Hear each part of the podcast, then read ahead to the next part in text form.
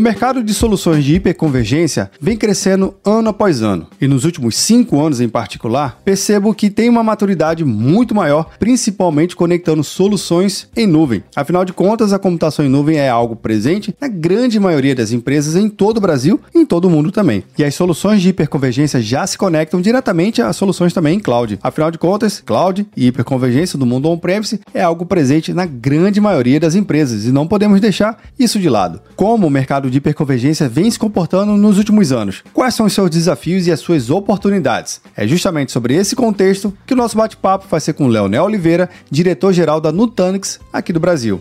Eu sou Vinícius Perro e seja bem-vindo ao Papo Cloud.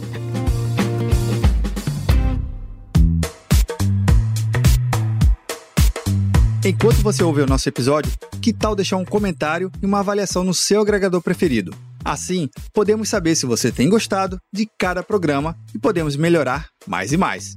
E não se esqueça, se você está escutando esse episódio, outra pessoa também pode escutar. Basta você compartilhar para o seu amigo e para suas redes sociais. Afinal de contas, se o conteúdo está legal, outra pessoa também pode gostar, não é verdade? Só mais um recado. Interaja mais com o Papo Cloud através do número do WhatsApp. Anota aí: 81 9 7313 98 22. Mande sua mensagem, o seu feedback. Vai lá, interaja com a gente. Recados dados, bora lá para o nosso Papo Cloud.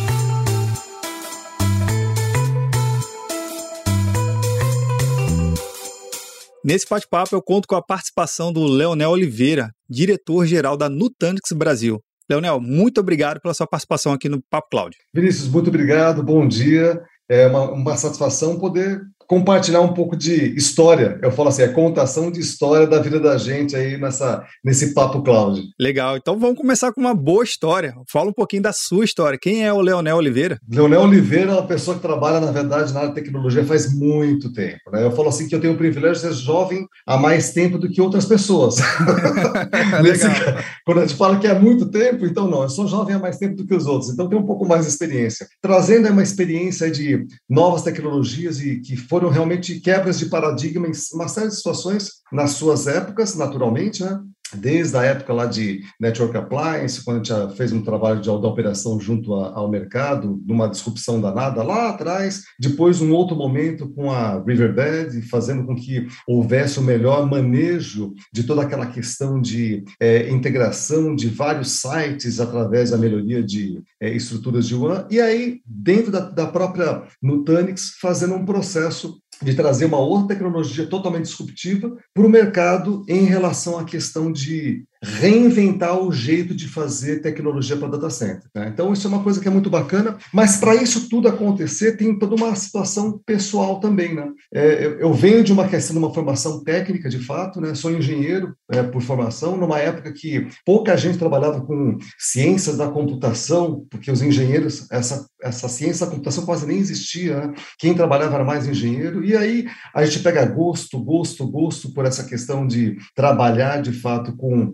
também gerenciamentos integrados às estratégias, aí a parte de administração e estratégias de integração com o mundo corporativo global acaba levando a gente também para fazer um trabalho com a administração. Então você acaba tendo uma versatilidade, tendo, tendo que ser um pouco mais articulado para esse tipo de coisa. E outra coisa, se divertir demais com aquilo que a gente faz. Porque se você não gostar do que você faz, realmente vira um trabalho. E aí realmente não é bacana.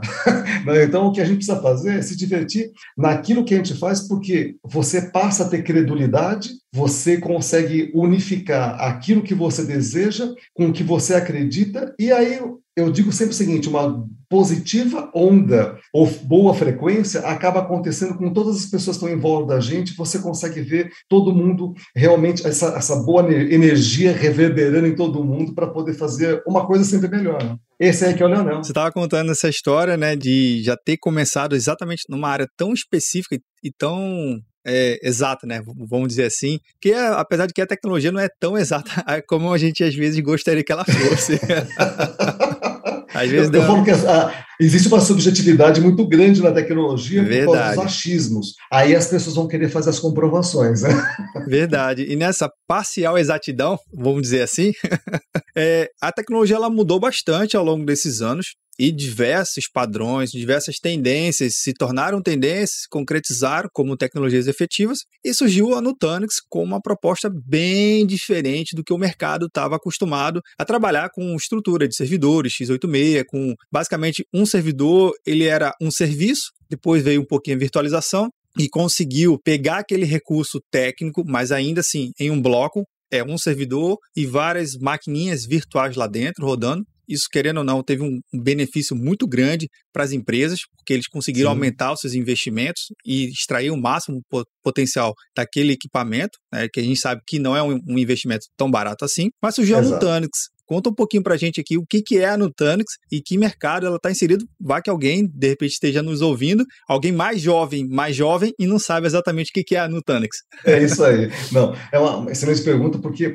é, quando você fala da, da, da, introdução da Nutanix no mercado, ela foi justamente para criar uma disrupção nisso que você acabou de falar, né? Aquela, o uso e o costume de trabalhar com situações muito estratificadas dentro daquilo que o, uso, o usuário conhecia tecnologia, né? aquele servidor com aquelas maquininhas virtuais, e um trabalho muito, muito estratificado. A Nutanix ela comentou o seguinte, ela falou, poxa vida, por que nós não nos basearmos numa estrutura que fosse totalmente web scale e ela conseguisse fazer aquilo que grandes data centers, vamos dizer assim, que faz, começaram aquela história de nuvem, eles, ela começou a dizer o seguinte, falou, por que não trazer esse tipo de file system para dentro do da casa do usuário, para fazer uma computação em nuvem aonde ela for. Mas naquele momento não existia esse conceito de nuvem exclusivamente privada e nuvem pública ou nuvem híbrida, mas existia o conceito de consumo de alguma coisa em algum lugar.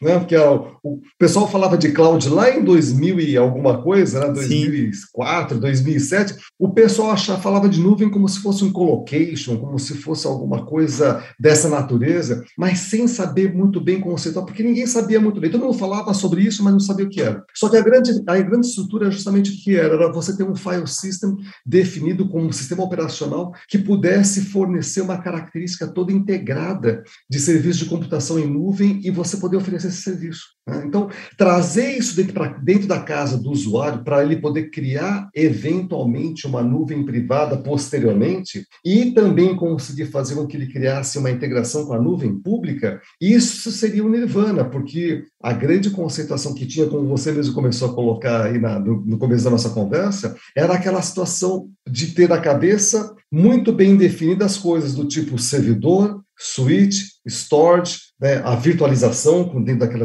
daquele x86 tradicional, né, vamos dizer assim. Então, existia muito um conceito quadradinho de como trabalhar. Eu sempre digo o seguinte, que o pessoal fazia com que o Fusca ele tivesse uma melhoria significativa, né, através de novas estruturas, tudo mais, daquela tecnologia tradicional. Chegando a colocar, tentar até colocar uma turbina no Fusca, mas eles nunca deixavam de ser Fusca. Verdade. Nós acabamos tentando criar o conceito do Tesla, vamos dizer assim, ou do teletransporte, que é uma coisa muito mais bacana, né? Então, assim, é você criar a disrupção, criar realmente o conceito de uma empresa que forneça de fato um serviço computacional, serviços de uma maneira geral, onde você tenha toda essa flexibilidade do uso da nuvem para você poder fazer, ficar brincando, vamos dizer assim, com as suas VMs de um lado para outro sem grande preocupação. Então, justamente assim, o framework ele tem que ser uma coisa muito simples, né? Tem que ser algo extraordinariamente simplificado para o usuário. E olha que a situação é muito difícil ser simples, né? A nossa é. natureza é de complexidade, né? A nossa natureza é essa. Verdade. Então, quando você faz o seguinte, você cria uma estrutura dessa natureza, ou seja, um ambiente computacional em nuvem, em 2015, olha só que interessante, o pessoal comentava da gente, a Nutanix, a Apple dos data centers. Olha que legal. Então, quem, muito bacana isso, porque qual que era o conceito da Apple? É muito simples, é muito fácil, é muito, não existe dificuldade de trabalhar com isso, né? E aí, logo em seguida, o pessoal veio com uma outra conceituação bem interessante. Né? Na sequência, é, é, vocês de fato criaram o conceito de uberização do data center. Olha só que coisa muito doida, porque você, quando você fala em nuvem, é mais ou menos o conceito do Uber no mundo cibernético, né? Vamos colocar dessa maneira, não é? Né? Então, assim, você, né? então, você entrar nesse processo, você criar essa condição de toda uma estrutura de é, computação em nuvem, de fato, seja aonde for, e aí baseado de fato dentro de uma tecnologia de hiperconvergência que foi que nós criamos, aí você fala assim, mas puxa vida, mas hiperconvergência, a hiperconvergência ela traz isso, né? Aquele servidor de você com muito simples onde você congrega a função computacional, a virtualização de armazenamento, toda a parte de virtualização de, de, de, networking, né? e a parte também de virtualização. Então, a hora que você olha um único ambiente que faz tudo isso, ao invés de ter aquele monstro de armazenamento de storage, aquele monstro de frames de rede, aquele monstro de frames de, de servidores, mais ainda a questão da virtualização, você começa a ter vários pontos de gerência para o usuário ficar perdido. Eu até tinha uma brincadeira muito interessante nessa, nessa situação, que a, a gente sempre se debatia com os sempre se debate com usuários, né? Que o, o pessoal comenta fazer, começa a fazer é, comentários a respeito de fazer é, troubleshooting, né? A parte de tentar resolver algum problema que surgiu numa aplicação do usuário. Aí o usuário chega lá e fala assim: não, eu tenho um problema aqui nessa aplicação, vão na área de servidor, o servidor fala, não, o servidor está tudo em ordem, vão na área de redes, rede está tudo em ordem, vai na área de storage, storage está tudo em ordem ordem, vai na hora da aplicação, a aplicação está em ordem, aí todo, todo mundo, a, a virtualização também está em ordem, o pessoal num colegiado, nas suas disciplinas, dentro do ambiente tradicional, chega à conclusão que o problema é o usuário. Não, não, não, não, não, nós não temos problema aqui, o problema é o usuário, porque é tanta coisa para você olhar, e nesse mundo da Nutanix, você tem um ponto de visualização, um ponto de controle, um ponto de gerência, um ponto de implementação exclusivo, onde o usuário olha e fala, ele tem tudo no único lugar. Então, isso muda o jeito de fazer as coisas. Né? Você não precisa acessar várias caixinhas, várias telas, vários, vamos dizer assim, pontos de acesso para tentar interpretar e descobrir. Isso é uma coisa muito bacana. Nossa, que legal, Leonel. Uma coisa que eu percebi ao longo desses anos ouvindo a Nutanix é o termo da hiperconvergência, porque esse, essa palavra, obviamente, não é uma palavra nova, ela é muito usada né, em outras ciências, né, na, na física, na, no estudo de ótica também, no estudo da ótica, Sim. tanto a parte de, de lasers, transmissão de fibra ótica, enfim, esse, essa palavra hiperconvergência é muito popularmente conhecida lá. Mas aqui no mundo de tecnologia da informação, vocês que começaram a popularizar essa palavra da hiperconvergência, né?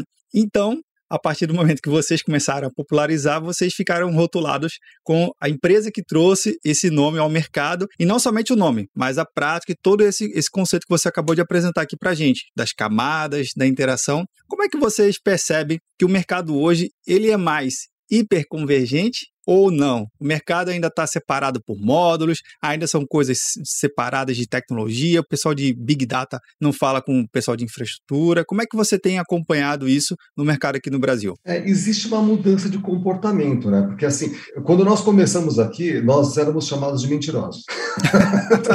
Nossa, simples assim. duvido. assim. É, não, é, não, duvido que funcione dessa maneira que você está falando. Não, gente, é tecnologia, sabe? Não tem, nós estamos falando de ciência, sabe? A gente não está falando de religião, sabe, de dogma, não. Gente está falando de ciência, né? É tecnologia. Então as pessoas assim, elas, elas elas demoravam, elas custavam a entender e existia aquela situação do, da zona de conforto. Né? Normalmente, todo mundo tem muito medo daquilo que desconhece, é natural. Então, pelo fato do desconhecimento ele ser muito amplo no mercado, hiperconvergência, como você mesmo comentou, era algo que ninguém sabia ou não se entendia. Todo mundo começou a tentar entender algumas coisas em relação a isso e fazer o teste de São Tomé. Eu quero, na verdade, fazer uma prova de conceito para conseguir saber se funciona de fato. E nós começamos a mostrar isso, que de repente, naquelas estruturas, o grande problema do uso e do costume da zona de conforto, do conhecimento, do comodismo de algumas coisas, a gente começou a mostrar aquela situação de incômodo. Olha só, se eu colocar nesse servidorzinho aqui toda essa função computacional que integra virtualização, com poder computacional, virtualização de armazenamento, virtualização de rede e microsegmentação e outras coisas mais, esse ambiente vai ser muito mais performático do que o seu ambiente tradicional. Duvido. Vamos testar? Vamos. A gente fazia os testes, o pessoal falou: ó, oh, Caramba, que legal! Uau! Né? Funciona muito melhor e com muito mais resiliência. Então, eu diria para você, existe um processo, hoje já muito melhor, mas existe ainda a falta de credulidade em algumas circunstâncias, naturalmente, né, vamos dizer assim, e em algumas situações, em algumas organizações, o pessoal diz, nós somos super tecnológicos, mas a cabeça do pessoal é muito estratificada. Então, a mudança de comportamento, ele é algo que é cultural e ela demanda tempo, não adianta. Isso daí é aquela situação, é igual aquela a gente tem que fazer um ensinamento, né? Educar, fazer uma educação geral e a pessoa tem que entender aquilo e vivenciar. Muitas vezes eu falo sempre que é o terceiro método de aprendizagem, né? Você ele tem que vivenciar isso. Eu usaria em outros momentos outras, outros exemplos, mas eu vou colocar dessa maneira. Ele tem que vivenciar, porque às vezes você, ele ele vê, ele ouve, mas ele ainda assim ele fala: "Eu não acredito nisso". No momento que ele vivencia, ele passa a ser efetivamente um discípulo daquilo que, ele acabou de vivenciar. E ele passa a ser um aliado muito forte. Muitas vezes a gente pede para um cliente falar da tecnologia nossa é, no mercado, é, faz um comentário da sua experiência. Ele praticamente ele vende para a gente sem a gente abrir a boca, sem a gente precisar abrir a boca. E isso é muito bacana, porque ele traz essa situação. Então, existe um processo de migração, várias aplicações, naturalmente, como você comentou, de Big Data, outras coisas, têm as suas restrições ainda em alguns momentos, mas assim, mas é ao, ao longo do tempo nós estamos vendo essa mudança acontecer de forma muito gradativa e com uma aceitação muito interessante no mercado. Na evolução da tecnologia, uh, vocês começaram a atender uma fatia muito expressiva do mercado, mas outras tecnologias também surgiram e começaram a se consolidar.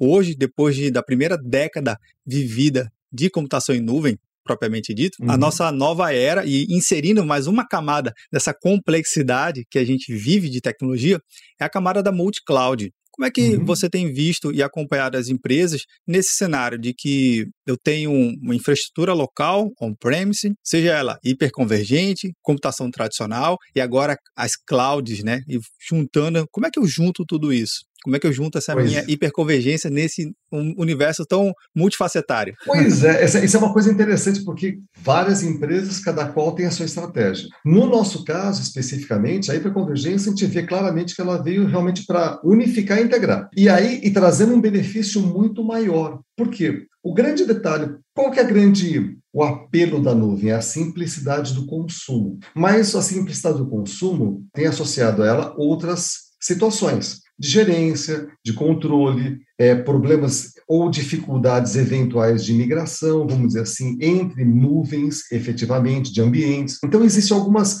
eu diria assim, que alguns desafios em algumas circunstâncias. Quando você coloca uma plataforma de hiperconvergência para poder entrar nesse mundo multifacetado da multi-cloud, né, vamos dizer assim, ele realmente unifica e integra, porque você passa a dar características de fazer integração, por exemplo, com vários tipos de, tipos de nuvem, sem você precisar fazer efetivamente uma mudança é, ou um retrabalho em VMs, vamos dizer assim, dos seus workloads. Porque muitas vezes, quando você. Eu falo, eu sempre brinco, na verdade, que nuvem, eventualmente, dependendo da situação, se a pessoa não souber trabalhar direito, é a típica o Hotel California, né? Você não paga nada para entrar, mas você não vai sair de lá vivo. É verdade. né? Então você não consegue sair. Então, se você não souber trabalhar, se você não tiver uma estratégia, você se penaliza, você acaba pagando extraordinariamente mais. E aí, para a convergência desse aspecto, ela consegue dar uma, uma nobreza, uma simplificação, uma clareza para você poder fazer com que as suas aplicações, as suas, as suas redes, elas consigam, vamos dizer assim, navegar ou transitar em é, múltiplas nuvens sem grandes dificuldades, sem qualquer tipo de problema, e com um detalhe: gerência muito mais apurada, ou seja, muito melhor a gerência, no único ponto de controle. O usuário, ele não se preocupa, na verdade, aonde está, por exemplo, a VM dele, nem se preocupa com tipo de dispositivo que ele tem. Se ele está on-premise, se ele, por acaso está na, na AWS, está Azure, se está no Google, enfim. Ele não tem que ter essa preocupação, ele tem que usar um recurso computacional disponível para que ele possa atender fundamentalmente a finalidade da empresa dele, que é o serviço que ela presta para o mercado. Né, ou para os seus usuários especificamente. Então, a, a, a hiperconvergência, nesse caso, ela faz um trabalho muito bonito de integração e unificação, com uma simplicidade extraordinária de gerenciamento de acesso e das ferramentas todas disponíveis para você poder trabalhar com toda a questão de, é, eventualmente, microserviços, microsegmentação com segurança, né? você conseguir dar segurança para evitar ou mitigar ao máximo aquelas questões de ransomware que você vê aí é, é, muito acontecendo no mercado, né, tudo mais, você criar uma, um ambiente mais controlado com gerência, com toda uma relatórios estatísticos especificamente, com governança, e aí o ambiente que fica muito mais, eu diria assim, auditável. Eu coloco entre aspas auditável, por quê? Porque é necessário essa situação. Eu coloco colocando como ênfase de fato. A auditoria dentro de um ambiente de disponibilidade para é, vamos dizer, múltiplas VMs voltadas para as aplicações dos usuários, ela traz uma característica geral de necessidade de segurança e você conseguir, através de problemas que venham a surgir, você facilmente conseguir resgatar ou identificar pontos de fragilidade ou pontos de dificuldade nessa, na, na sua estrutura, para você garantir sempre o quê? Serviço online 24 por 7, que é o que todo mundo quer. Né? Não, não, eu queria falar de um, de um tema que eu acho que é bem interessante. O Brasil, como você conhece bem, ele é muito grande e cada região, cada estado, cada segmento de empresa primeiro, segundo ou terceiro setor, traz características únicas e, e, que faz com que a tecnologia tem que se adaptar a esse tipo de características. Por mais que a, a, Nutanix e o conceito né, e a aplicação da hiperconvergência já traga essa, essa flexibilidade, mas sim o lado das empresas precisam de, de uma adaptação. Como é que é o desafio de desenvolver produtos e serviços para atender exatamente ao nosso Brasil tão grande como a gente tem. Pois é, isso é uma coisa que é bem interessante, porque assim, bom, primeiro ela, ela passa por algumas fases, né, vamos dizer assim. Para você atender as diversas, os anseios e desejos né, de, cada, de cada um em sua região, né, e a natureza de seus negócios especificamente, porque muitos deles são é, eventualmente muito pequenos, outros são medianos, outros são extraordinariamente grandes e tudo mais, e cada qual tem um segmento de mais acuracidade, de mais controle, de mais disponibilidade, talvez não. A Nutanix tem uma flexibilidade muito grande na plataforma dela, ela consegue ter uma característica muito clara de desenvolvimento voltada para diversos tipos de usuários. Ou seja, dentro da própria plataforma eu consigo fazer com que entregar soluções que sejam para iniciantes, vamos dizer assim, para quem não tem grandes requerimentos, que não tem aquelas coisas todas mais é, extraordinárias, o ambiente é mais controlado. Eu consigo, nós conseguimos fazer com que o ambiente ele tenha uma característica mais de mais disponibilidade, de mais informação, de mais serviço, e aí vem aquela coisa do Nirvana, né? É, você quer, na verdade, todo aquele é, Alexa, por favor, faça tal coisa. Você tem essa integração toda de sistema para você trazer um nível de automação e controle muito maior para quem tem ambientes que demandam essa situação. Então, mesmo o usuário que ele é pequeno, mas que ele queira uma automação muito mais rica, porque tem essa situação também, né? Nós somos pequenos, mas nós gostamos de trabalhar num ambiente altamente desenvolvido. Nós podemos entregar essas plataformas, pro, essa plataforma para o usuário, para dar liberdade de trabalho, liberdade de escolha, para liberar o usuário de ficar, de deixar de ser, sabe o quê? Babá da infraestrutura ou do data center, para ele se preocupar de fato com as aplicações dele, ao invés de ficar se preocupando com toda a questão da infraestrutura. Então, desenvolver para esses diversos mercados ele é uma coisa bem interessante, é desafiadora, na verdade, no sentido de entender modos operantes de cada, de cada região, de cada segmento de negócio, onde um demanda mais do que o outro naturalmente. E aí o processo de educação e evangelização do conceito e da própria ferramenta da tecnologia é parte integrante do nosso processo junto ao usuário. Porque a gente não acredita de forma alguma que o usuário ele tem que estar numa jornada sozinho. Ele não tem que estar numa jornada sozinho, ele tem que estar. Nós todos temos que estar caminhando conjuntamente, porque sucesso nunca é feito com uma pessoa. Sucesso é feito com um conjunto de pessoas. Né? Às vezes o, usuário, alguém pode falar, eu consegui fazer tal coisa. Não, você conseguiu, mas você usou vários recursos de outras pessoas para você poder chegar nessa, nesse sucesso, independente da situação. Mas existe a, a gente tem um, um credo muito forte em cima disso, que é a gente conseguir caminhar junto para levar o usuário do ponto A ao B, porque o sucesso dele é o sucesso da gente também. Leonel, em relação a esse momento tão icônico que a gente está vivendo em relação à pandemia do Covid-19, bem especificamente. É, as empresas, ela, algumas retraíram muito as expansões de seus negócios, outras conseguiram deslanchar de forma exemplar, né, e acaba até inspirando outras empresas. mostrando que se ela conseguiu, a gente também consegue. Como é que você tem percebido, como é que vocês, toda a sua equipe, percebeu e conseguiu ajudar os clientes nesse momento tão, tão especial da nossa vida aqui? Pois é, olha só uma coisa. Bom, primeiro que momentos de Covid-19, é, é aquilo que você comentou, ele foi icônico de fato para todo mundo na caráter mundial, ele foi um momento de mudança de comportamento das pessoas, um momento de reflexão, e aí eu falo de uma maneira muito mais ampla do que pura e simplesmente no sentido de profissionalismo, de corporativismo, mas é um momento de reflexão. Quando a gente entra naquela questão toda de é, estarmos no mundo corporativo, nós temos que fazer a economia continuar trabalhando, funcionando de uma outra maneira, várias e várias empresas elas ficaram realmente num deadlock, né? Se sentiram uma encruzilhada e falar: opa, eu tenho um problema. Algumas já estavam preparadas para trabalhos remotos, olha só que coisa interessante, porque o conceito de trabalho remoto para algumas delas já havia iniciado, não numa, numa aceleração, numa velocidade que se esperava, mas era um ponto de conceituação. Naquele instante, o pessoal, a gente começou a verificar o quê? Que havia uma necessidade de muita, muita de muito investimento. E aí a Nutanix começou a trabalhar em cima disso para trabalhar para fazer ajudar na parte de investimentos de melhoria das infraestruturas. Pontos interessantes dessa história também. Além de conseguir melhorar a infraestrutura de vários usuários para que eles pudessem ter trabalhos remotos de fato, né, a gente concomitantemente lançou uma pesquisa em caráter mundial.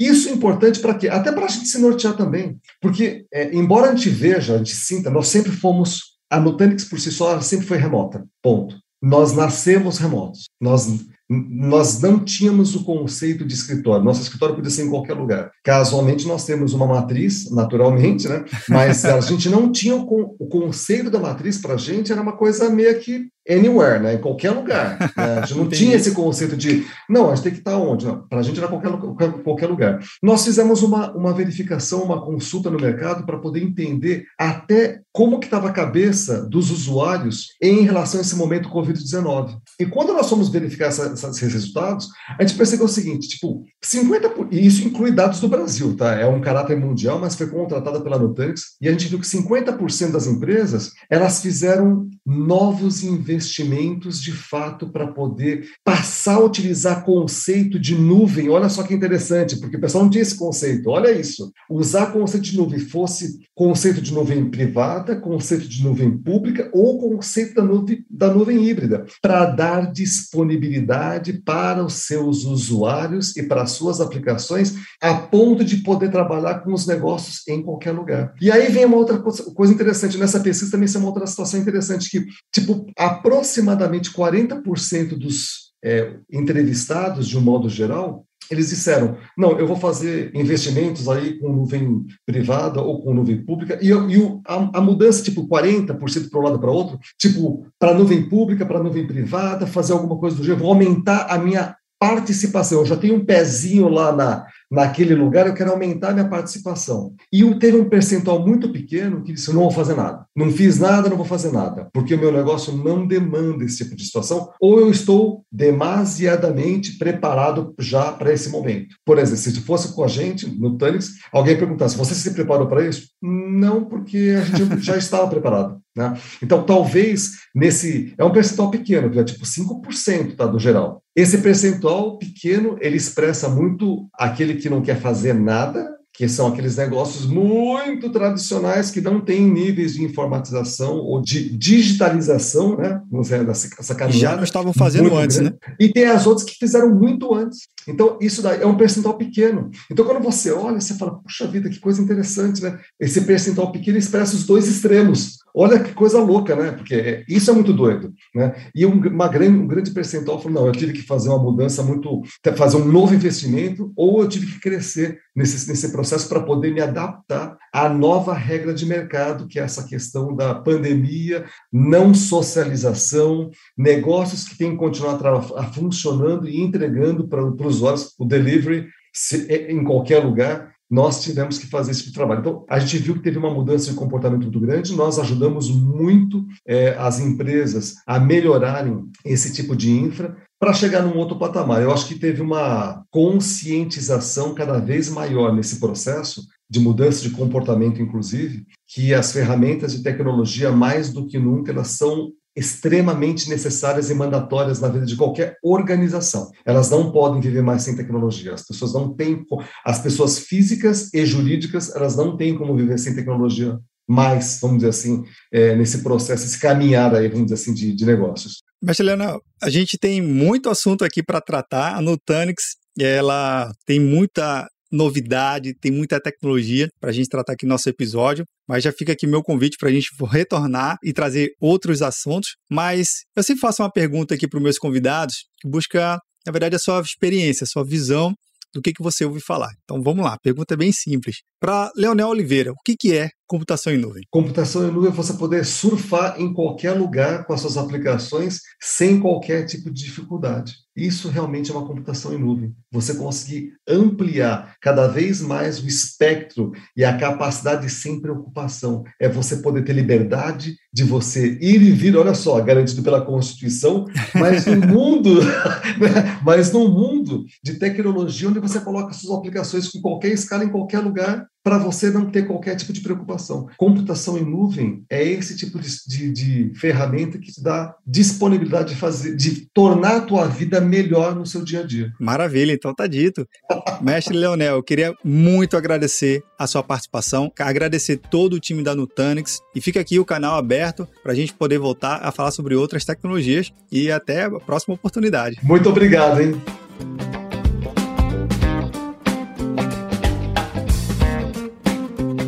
E aí, o que achou do bate-papo? Olha só, o Leonel compartilhou diversos insights aqui nesse episódio que eu tenho certeza que vai lhe ajudar a repensar o seu modelo de soluções também de hiperconvergência. Aproveita, compartilhe o seu pensamento aqui com a gente lá no grupo do Telegram, bit.ly barra Telegram. Ou se preferir, pode mandar um WhatsApp aqui também pra gente. Anota aí, 81 7313 9822. E aí, tá na nuvem?